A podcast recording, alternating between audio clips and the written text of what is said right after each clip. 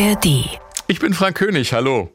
Wir haben wieder einen SW1 Meilensteine Klassiker für euch. Folge 40 ist das aus dem Februar 2019. Damals haben wir das Unplugged-Album von Eric Clapton besprochen. Unter anderem Carsten Pohl hat uns seine Albumvorschläge an meilensteine.swr.de geschickt. Unplugged war dabei. Das Album ist 1992 rausgekommen. Mehr als 26 Millionen Mal hat sich's verkauft. Es gehört damit zu den kommerziell erfolgreichsten Alben und ist das erfolgreichste Live-Album überhaupt. Sechs Grammys hat's auch noch gewonnen und mit diesem Erfolg hat Eric Clapton selbst gar nicht gerechnet. 1992, das ist das Jahr, in dem Bill Clinton zum US-Präsidenten gewählt wird. In Rostock-Lichtenhagen machen rechtsradikale Jugendliche Jagd auf Asylbewerber und diese fürchterlichen von hunderten Bürgern bejubelten Szenen machen Menschen in aller Welt fassungslos. Andere mobilisieren gegen den rechten Mob. In ganz Deutschland gibt's Demos und Lichterketten. In Köln heißt es Arschu, Zäng auseinander. Am 9. November kommen dort 100.000 Menschen zusammen zu einem friedlichen Protestfestival.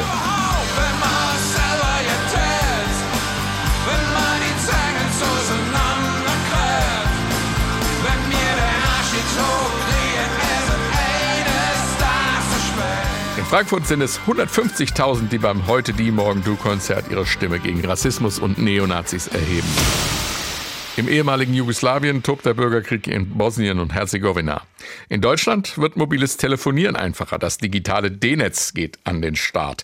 In der Musik ist Eurodance angesagt, zum Beispiel die Nummer hier. Rhythm is a Dancer von Snap. Und auch Guns N' Roses haben jetzt ihre Powerballade November Rain.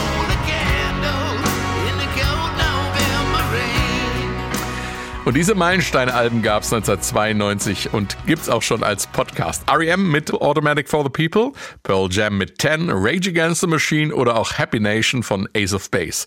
Den SW1 Meilensteine Podcast gibt's in der ARD Audiothek und wer ihn abonniert, verpasst keine Folge. Und jetzt viel Spaß mit Unplugged von Eric Clapton, einem ehemaligen Treffen der SW1 Musikredaktion mit Deborah Schamun, Werner Köhler und Christian Pfarr. SWR 1, SWR 1, Meilensteine, Alben, die Geschichte machten. Unser Meilenstein-Album in dieser Woche kommt von Eric Clapton und ist sein legendäres Unplugged-Album von 1992. Im Studio ist SWR1 Musikexperte Werner Köhler. Hallo. Und Christian Pfarr. Guten Tag. Werner, was macht das Album für dich zu einem Meilenstein? Oh, gute Frage. Ähm, weil es für mich Eric Clapton pur ist. Es ist reduziert und äh, meine Lieblingsmomente in einem Eric Clapton-Konzert sind sowieso, wenn er in kleiner Besetzung oder ganz alleine da sitzt und seine Songs macht. Clapton ist ein Gitarrist, der kein Brimborium, keine Effekte braucht, bei dem es auf den Kern geht, dass er nämlich ein fantastischer Musiker ist. Und das kommt bei diesem Unplugged-Album wirklich gut raus. Es ist Clapton pur. Christian, wie geht's dir? Für mich war damals, als das Album rauskam, ich hielt es damals für das erste Unplugged-Album, was aber gar nicht stimmte, auch wenn es gleich von Anfang an das berühmteste war. Für mich war der Meilenstein-Charakter dadurch gegeben, dass man sah, dass so etwas überhaupt funktioniert. Dass man also praktisch Rock und Blues rein akustisch spielen kann, ohne dass das zwingend zulasten des Grooves oder des Sounds gehen muss.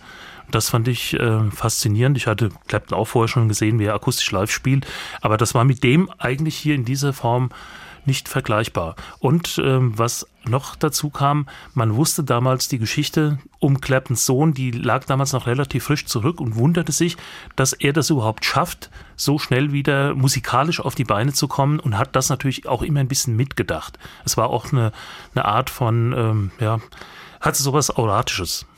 Darüber wollen wir gleich noch ausführlich sprechen. Vorher hören wir aber schon mal ins Album rein. Nobody knows you when you're down and out.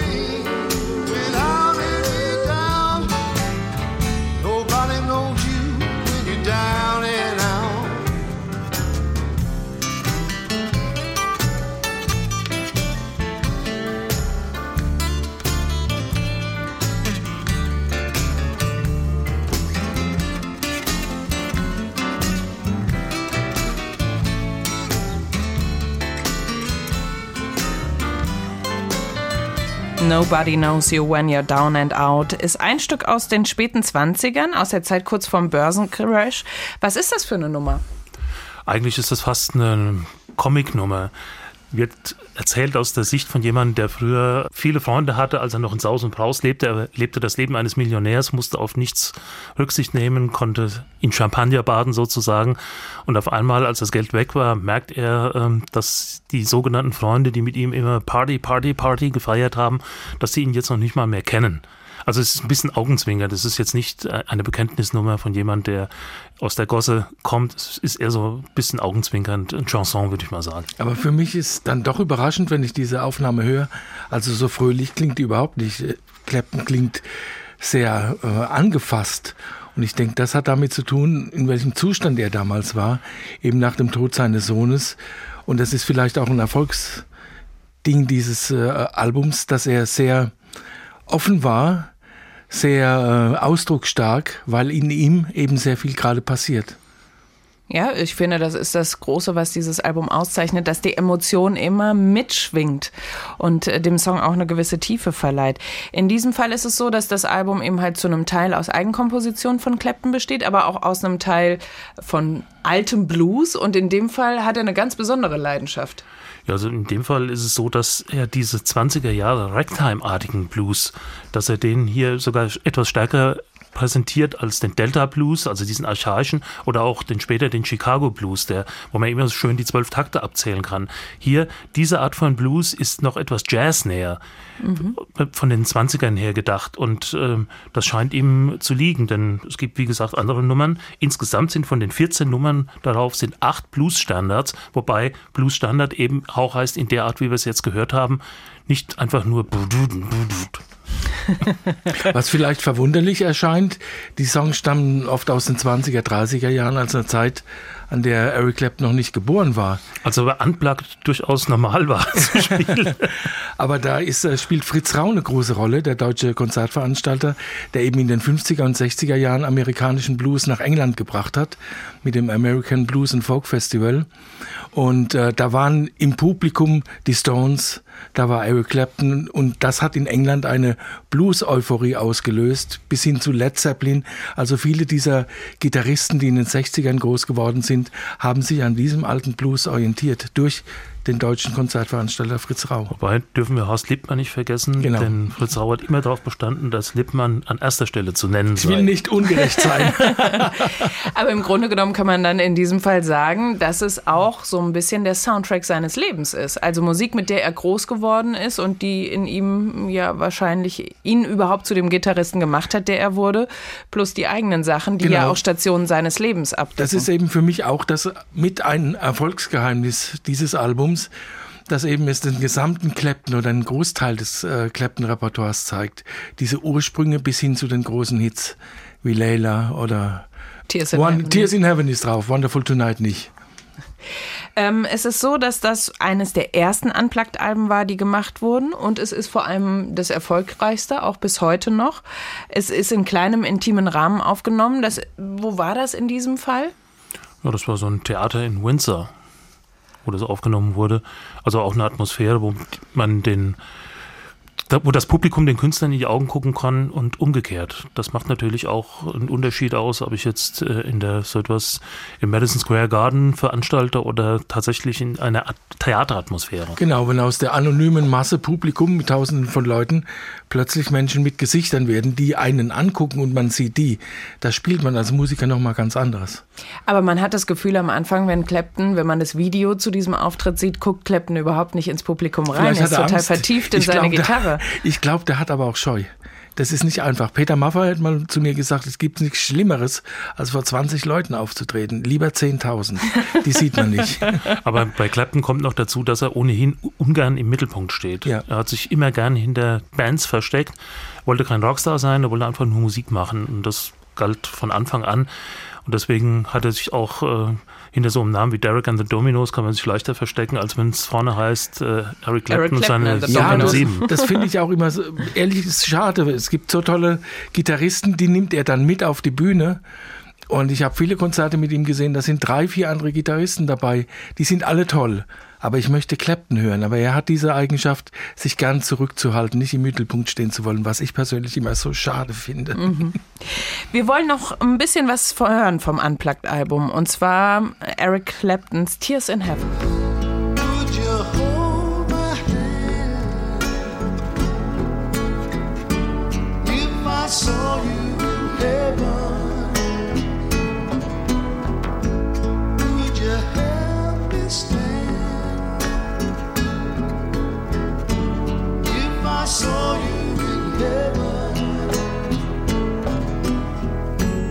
Tears in Heaven von Eric Clapton. Darin verarbeitet er natürlich den Tod seines Sohnes Connor. Zu dem Zeitpunkt dieser Aufnahme ist der nur ein Dreivierteljahr her. Das ist eine sehr tragische Geschichte. Ich finde es unglaublich, dass er diesen Song überhaupt singen kann bei dem mhm. Konzert. Es gibt ja nichts Schlimmeres für Eltern, das, der Tod eines Kindes. Schlimmeres gibt es nicht.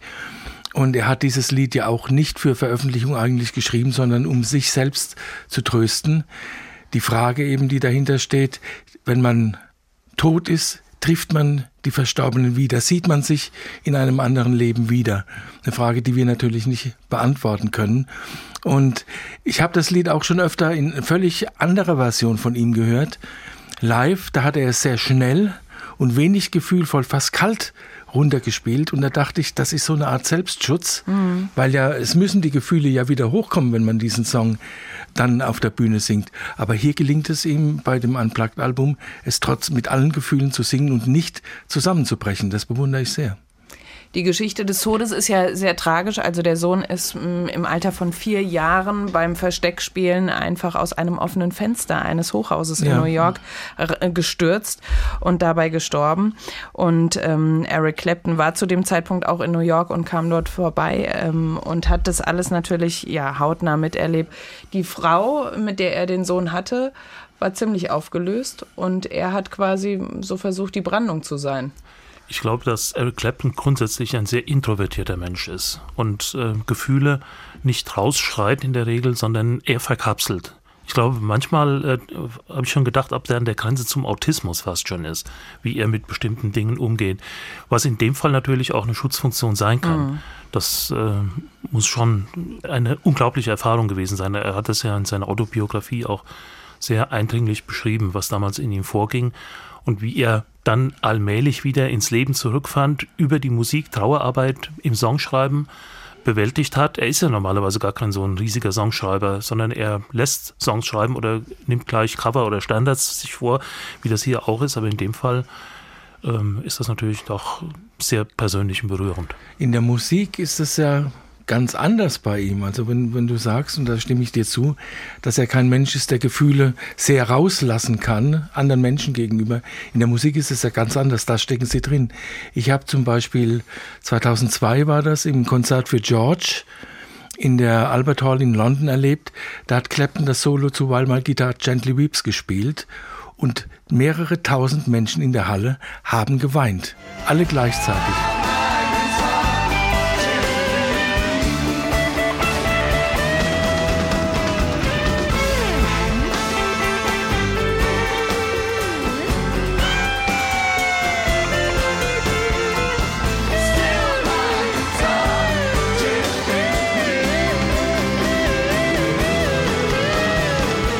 Das Verrückte ist, wenn man sich das Video heute anguckt, also Menschen, die nicht dabei waren und das Video angucken, die kriegen den gleichen Effekt. Was da in diesem Solo drinsteckt an Gefühl, ist einfach unfassbar. Es zeichnet ihn als Gitarristen ja. auch besonders ja. aus. Jetzt muss man in diesem Fall sagen, Tears in Heaven hat er nicht alleine geschrieben. Es gibt einen Co-Autor, ähm, Will Jennings. Wer ist das denn? Das ist einer der bedeutendsten Songschreiber der auf der Szene zu haben ist, sagen wir mal.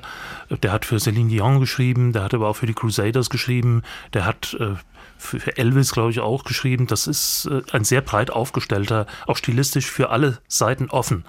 Von Jazz bis, äh, wie gesagt, Pop oder Country. Der hat alles Mögliche gemacht. Ich weiß gar nicht, wie der Kontakt zustande gekommen ist, aber ähm, ich vermute, er hat letzten Endes die stilistische Feinheit, die dieser Song hat, die hat er da reingebracht. Und die ganze tragische Geschichte, die rund um diese Veröffentlichung des Unplugged-Albums ist, hat Eric Clapton in seiner Autobiografie auch ein Stück weit verantwortlich gemacht für den Erfolg, den dieses Album hatte.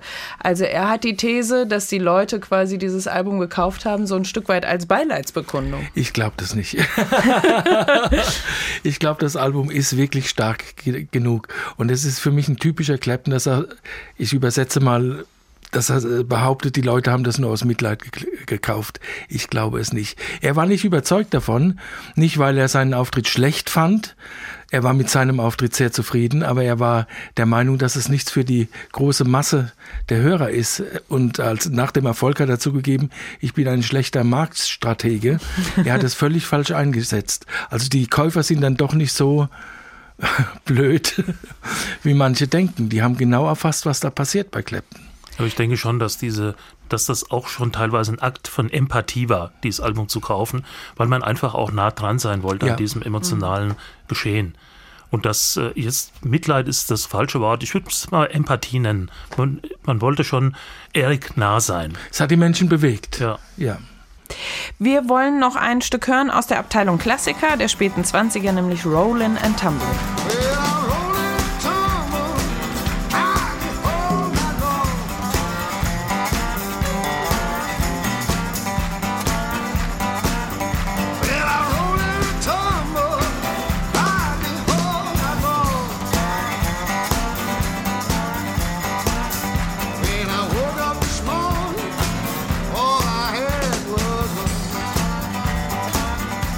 Ist jetzt durchaus Kontrastprogramm zu vorher zu Tears in Heaven, aber es ist ehrlicherweise auch nur einer von zwei sehr beliebten Songs, die auf diesem Album sind. Und in dem Fall ist es sogar das, äh, der Song, der das Album beschließt, Rollin' and Tumblin'.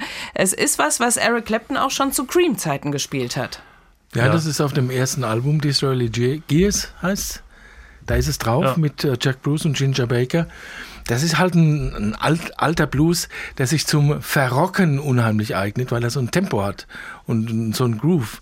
Und das setzt der Klasse um. Und er hat ihn bis dahin seit Cream-Zeiten nie mehr live gespielt. Merkwürdigerweise, weil wenn man sieht, wer diesen Song alles gecovert hat, äh, also wer das nicht gemacht hat, ist kein Bluesman. und, ähm, aber wie gesagt, und er wollte das bei diesem Konzert, er hat es nicht geprobt mit den anderen. Er hat es quasi als Zugabe improvisiert. Hat gesagt, komm, einen hauen wir noch raus, fing an, das zu spielen und die anderen haben sich dann halt so nach und nach drauf geschafft, was für Musiker dieser Qualitätskategorie. Ja, also, entschuldige, es sind ja auch nur Problem zwei ist. Akkorde, wenn ich richtig gehört Ja, habe. aber trotzdem, man muss, man muss den Groove erstmal so finden Ja, und, klar. und das Zusammenspiel, aber die konnten das eben spontan machen und äh, deswegen ist auch der Anfang des Stückes, das ist, der ist ein ziemlich harter Schnitt, nämlich das Mhm. setzt da ein auf dem, auf dem Album, wo sie wirklich jetzt alle zusammen sind, bis alle an also, Bord die sind. anderen schleichen sich so die langsam. schleichen sich so langsam rein, ja genau. Mal gucken, was der da macht. Aber es hat funktioniert. Und lustigerweise, wenn man die Plattenpressung dieses Albums sich holt, dann ist er gar nicht mehr mit drauf. Das Album war für CD konzipiert damals in den 90ern und somit hat es eine Länge von irgendwie über 60 Minuten. Genau. Das passte einfach Passt nicht nicht auf eine drauf. Und dann, der wurde dann wohl geopfert, ne? Ja. Wir haben ja schon gesagt, dass so richtig zufrieden Eric Clapton erstmal gar nicht war, dass dieses Album rauskam und dass es dann so ein großer Erfolg war, war für ihn total überraschend. Ähm, aber es ist eigentlich ein Erfolg gewesen, den das Publikum entschieden hat. Erzwungen hat, würde ich sagen. So. Wieso würdest du sagen, erzwungen? Ja, wenn man so, wenn die Verkäufe so äh, rasant in kürzester Zeit funktionieren, da muss man irgendwas richtig machen, würde ich mal sagen. Also das, auch wenn man selbst sich selbst nicht glaubt, dass man es richtig gemacht hat. Und trotzdem würdest du jetzt sagen, dass es nicht das beste MTV Unplugged Album ist? Das ist eine persönliche Einschätzung. Für mich ist das Beste von Rod Stewart. Und das hängt einfach damit zusammen, dass das sehr abwechslungsreich von der musikalischen Stilistik ist. Während hier ist es doch eine bestimmte Stimmung, die überwiegend transportiert wird. Das ist sehr gut gemacht, ganz zweifelsohne. Aber wie gesagt, äh, es könnte etwas bunter sein. Er hätte beispielsweise auch Lay Down Sally spielen können, jetzt mal nur als oder oder oder Cocaine oder irgendwie sowas. Hätte aber in diese Stimmung, die er da empfunden hat und die er transportieren wo wollte, nicht reingepasst. Aber das ist doch genau die Stärke dieses Albums. Ja, sag dass, ich es, ja. dass es so geschlossen ist und eine, wenn auch in vielen Variationen, aber eben letztlich eine sehr intime, tiefgehende Stimmung verbreitet. Und das ist das, was ich wirklich dran liebe. Und um noch zu unterstützen, was Werner vorhin auch schon mal gesagt hat, gibt es noch ein Zitat aus der Biografie von Eric Clapton. Er sagt, ich möchte meinen ganzen Schmerz in meiner Musik ausdrücken, hat er mal in sein Tagebuch geschrieben. Ich will ihn nicht unterdrücken, sondern anderen davon erzählen, die ebenfalls Schmerz erleiden, damit sie wissen, dass sie nicht alleine sind. Ja, da- das ist das Privileg der Musiker. Sie können ihre schwierigen oder schlechten Gefühle, traurige Gefühle in Musik ausdrücken. Es gibt einen tollen Spruch von Sting, den ich immer wieder gern zitiere. Manche gehen zum Psychiater und unser eins, wir Musiker, wir schreiben eben Songs. In dem Fall hat er auch wirklich ein äh, riesiges Päckchen mitgenommen, äh, Eric Clapton. Es ist nicht nur der tragische Tod seines Sohnes, sondern auch schon die ganze Kindheit ist irgendwie ja überschattet Ja, von Kind- etwas, was nicht ausgesprochen wird. Die Kindheit ist ja, ist ja unglaublich für heutige Ver- Verhältnisse. Seine Mutter hat ihn sehr jung bekommen. Vater unbekannt und man hat Eric Clapton aufwachsen lassen in dem Glauben, dass seine Mutter seine Schwester sei, seine ältere Schwester. Und die lebten da in der Familie und erst sehr spät hat er gelernt, dass die, die er seine Schwester nennt, seine Mutter ist. Da wurde in England in der Zeit über solche Dinge, die nicht in Anführungszeichen akkurat und gesellschaftlich geduldet waren, wurde einfach nicht gesprochen. Und das, an diesem hat er natürlich sein Leben lang zu knappern. Viele Songs über, auch über das Thema gemacht. Mir fällt jetzt ein My Father's Eyes, wo er in die Augen seines Sohnes guckt und überlegt, ob das auch die Augen seines Vaters sein könnten, den er ja nicht kannte. Bit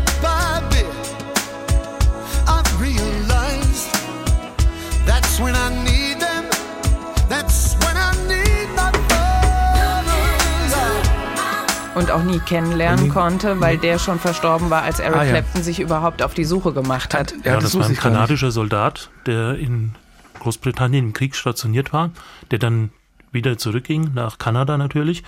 Und äh, als Clapton ihn ausfindig gemacht hat, hatten die hatten eigentlich sogar schon ein Treffen vereinbart. Und kurz bevor er dahin flog, starb der Vater. Also er hat ihn nie kennengelernt, mhm. obwohl er ihn schon zum Greifen nahe hatte viele tragische Geschichten, genauso die Geschichte, die eigentlich ähm, ja immer wieder auch in den Klatschpressen zu lesen ist, nämlich dass ähm, Eric Clapton die Frau von George Harrison ausgespannt hat. Und darüber gibt es einen Song, den hören wir uns jetzt erstmal in der Unplugged-Fassung an, nämlich Layla.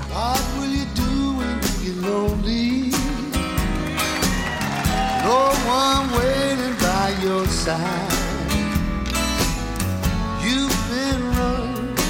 Hiding much too long. You know it's just your foolish mind, Layla. Got me on my knees, Layla. Layla hier in der Unplugged-Version von Eric Clapton. Äh, Werner, um was geht es in diesem Song? Lange Geschichte. er ist da in die Tradition der Troubadour und Barden eingestiegen. Er hat die Frau seines Musikerkollegen und Freunds George Harrison, nämlich Patty Boyd, die hat er sehr verehrt, war hoffnungslos in sie verliebt. Und sie hat natürlich seine Ernährungsversuche immer abgelehnt. Es war ja verheiratet.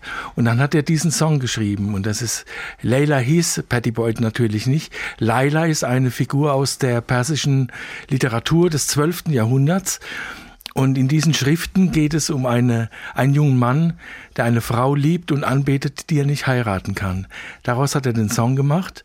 Also, und da heißt es auch, I'm begging on my, I'm begging you please, I'm get down on my knees. Er verehrt sie und er kann sie nicht kriegen. Und er hat äh, Patty eingeladen, seine neuen Aufnahmen zu hören und hat ihr dieses Lied vorgespielt. Und sie hat sofort erkannt, wer da gemeint ist, bin ich. Und es hat sie so gerührt. Nach einigem Hin und Her hat sie dann tatsächlich den Eric erhört und hat ihn, also hat sich von George getrennt und Eric Clapton später geheiratet. Wobei das Schöne für mich ist, die Ehe mit George war auch schon im Wanken und als George Harrison davon erfahren hat, hat er gesagt, Eric, wenn sie will, dann nimm sie doch einfach. Also der hatte nicht so ein richtig Problem, richtiges Problem damit. Wobei Patty Boyd, wenn man sie heute fragt, wer denn die Liebe ihres Lebens war, dann war das eben äh, George Harrison. Wir wollen uns äh, kurz anhören, wie das Original klang. Das klingt nämlich wirklich komplett anders als das, was wir gerade in der Unplugged-Version gehört haben.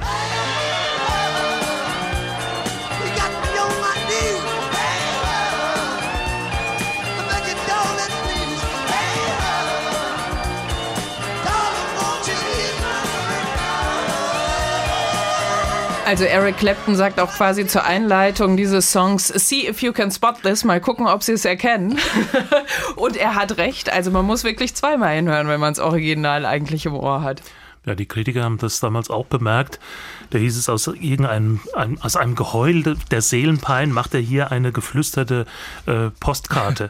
Und da ist irgendwas dran, weil eigentlich ist der Text, der sehr einfach ist im Übrigen, äh, ist tatsächlich ein, ein Gefühlsschrei, und in der Unplugged-Version wird er zu so einer Art Bar-Ragtime umfunktioniert. Also man merkt, dass äh, Clapton, wenn er das auch so ansagt, das damals schon nicht mehr so ernst nahm. Also weil die Gefühle waren vorbei. Das ja, ist ein, ein, ein, Teil seiner Geschichte, von dem er weiß, dass die Leute das hören wollen, äh, weil es einfach ein Hit war. Aber äh, es ist nicht mehr er selber in dem Moment. Wobei ich glaube, dass diese Unplugged-Version näher am eigentlichen Original ist. Denn er hat mal gesagt, dass er Layla ursprünglich als Ballade geschrieben hat. Mhm. Und erst der Einfluss der Mitmusiker von Derek and the Dominoes hat zu diesen Rock-Elementen geführt. Auch dieses Anfangsriff ist überhaupt nicht von Eric Clapton, das kam von der Band. Ich dachte, es wäre von Opel. Christian. Welches gefällt euch denn besser, welche Version? Ja, für mich ist eh klar, die Unplugged. Für mich die elektrische. Aber man muss auch, sagen, dass äh, George hat sich auch äh, gerecht gewissermaßen. Ne? Es ist nicht so, dass er sich einfach die Frau hat abspannen lassen von, von Eric Clapton, sondern er hat es später genau umgekehrt auch so gemacht. Mit Laurie nämlich. Mit Laurie, der Mutter von seinem Sohn Connor, genau. genau. die sich wegen George Harrison von Eric getrennt hat. Und was ist? Sie sind trotzdem Freude, Freunde geblieben. Ja. Das ist eine echte Männerfreundschaft. Wer sind eigentlich die Musiker, die Eric Clapton bei diesem Unplugged-Konzert begleitet haben? Das sind sehr hochkarätige Leute, beispielsweise Chuck Leavell an den Keyboards, also äh, Piano und Harmonium. Den kennen wir von den Allman Brothers her. Hat Jessica gespielt beispielsweise in damaligen Zeit und ist heute der Tourbegleiter der Rolling Stones an den Keyboards. Mit äh, Andy Fairweather Low spielt äh, Clapton schon seit 20 Jahren gefühlt, wenn nicht länger. Sag mal, und, entschuldige. Von, bei welcher Band hat er gespielt? In Eamon Corner. Eamon Corner. Und da war aber nicht If Paradise is half as Ja, nice. da war der Sänger gewesen. Ah ja, genau. Und dann Nathan East ist eigentlich ein Funkman, der kommt von Michael Jackson, der hat mit Herbie Hancock gespielt, mit Stevie Wonder, kann aber auch, also der Bassist kann hier auch den Kontrabass so bedienen, dass er in einen folkigen äh, Umfeld, dass das reinpasst. Und dann äh, Steve Ferroni, der Schlagzeuger, der kam von der Average White Band, eigentlich auch eher Funk orientiert, aber es funktioniert ja auch, die Leute können einfach alles. Und Ray Cooper, der Perkussionist, ich habe ihn gesehen mit äh, Elton John, aber er hat eben genauso mit Stones und Weiß Teufel gespielt und er sorgt immer so ein bisschen für, er macht gern den Kasper auf der Bühne.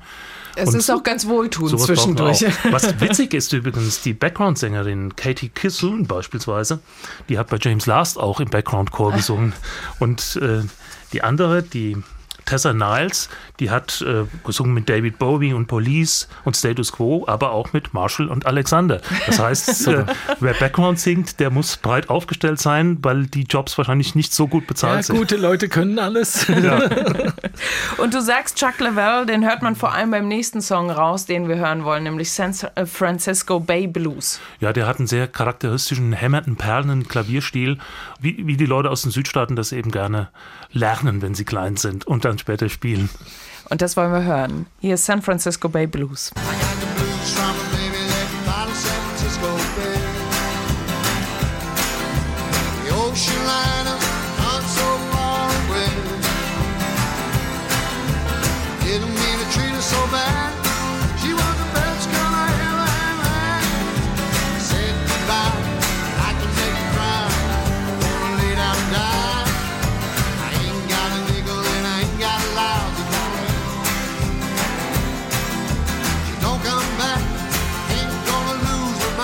Da kann man sogar sagen, die Stimmung war irgendwann richtig ausgelassen. Erwartet man gar nicht bei diesem Umfeld des ja, Albums. Es liegt vielleicht an diesem Kazoo.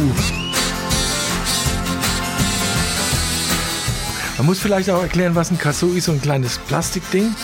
Da ist ein Papierchen drin und der Effekt ist so ähnlich wie wenn man auf dem Kamm bläst. Also man singt rein und man singt rein und das machen die herrlich da. Übrigens Markenzeichen, wie war das damals Mango Cherry? Summertime auch, ist ja. es auch drin, ein Kazoo. Aber ich, wie gesagt, ein Kazoo kann man nicht blasen oder spielen, wenn man schlechte Laune hat. Das funktioniert nee. nicht. Und deswegen, ähm, ich weiß nicht, was da innerhalb dieses Konzertvortrags passiert ist, aber an dieser Stelle muss der Knoten geplatzt sein. Und genau. äh, wenn man das Video dazu sieht, sieht man Eric auch lächeln. Ja, durchaus. So, ich kann mir das vorstellen. Wir schaffen das, wir haben es geschafft, es hat alles geklappt und jetzt lassen wir ein bisschen die Sau raus. Es gibt im, durchaus, finde ich, zwei Hälften, wenn man dieses ja. Konzert sich anguckt. Also die erste Hälfte, wo dann eben halt Nobody Knows You drin ist, Lonely Stranger, Tears in Heaven. Und als diese Songs geschafft sind, so. merkt man richtig, dass jetzt. eine andere Stimmung reinkommt. Das war die Pflicht, Gefühl. jetzt kommt die Kür. Ja. Ähm, wir haben schon gesagt, Eric Clapton wollte das Album nur in einer limitierten Auflage rausbringen, ähm, weil er gar nicht so überzeugt war. Was haben die Kritiker denn damals gesagt, als das Album rauskam? Ja, die waren sehr durchwachsen, die Kritiken. Die einen sagten, das ist ein Bluesalbum für Yuppies, was damals auch stimmte. Das war die Yuppie-Zeit und äh, ich kann mich erinnern, als Rudolf Scharping Ministerpräsident war, im Studio hier bei uns wurde er dann gefragt, welche Musik er denn hört und da sagte er zurzeit Eric Clapton unplugged. Also das war durchaus äh, mhm. hatte, hatte nichts Aufmüpfiges mehr, sondern das war in der Mitte der Gesellschaft angekommen. Also der Blues aus der Spelunke in die in, genau in die Anzug, in, in die, die Prioni-Fraktion ja. versetzt.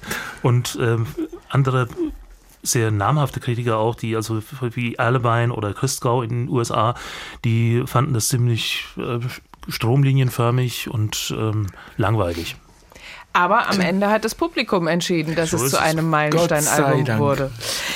Vielen Dank an dieser Stelle an äh, Es gab Werner auch Köhl. ein paar ja? Grammys noch dafür. Ne? Oh, das sollten also wir nicht verheimlichen. Nicht. Und das Ganze heißt also drei? Also vier. Und das wird ja auch von Kritikern mit gemacht. Also sie waren nicht alle jetzt dagegen und vor allem, wie es in Amerika üblich ist, wenn die Dollarstöße sich anheben, genau. dann sagt man, oh, so schlecht ist es gar nicht. Und am Ende ist es zu unserem Meilenstein-Album geworden, hier in SWR 1. Das Unplugged-Album von Eric Clapton. Danke an Werner Köhler. Hat Spaß gemacht, danke. Und danke an Christian Pfarr. Gerne. Eine Woche, ein Album, ein Stück Geschichte. Die SWR 1 Meilensteine.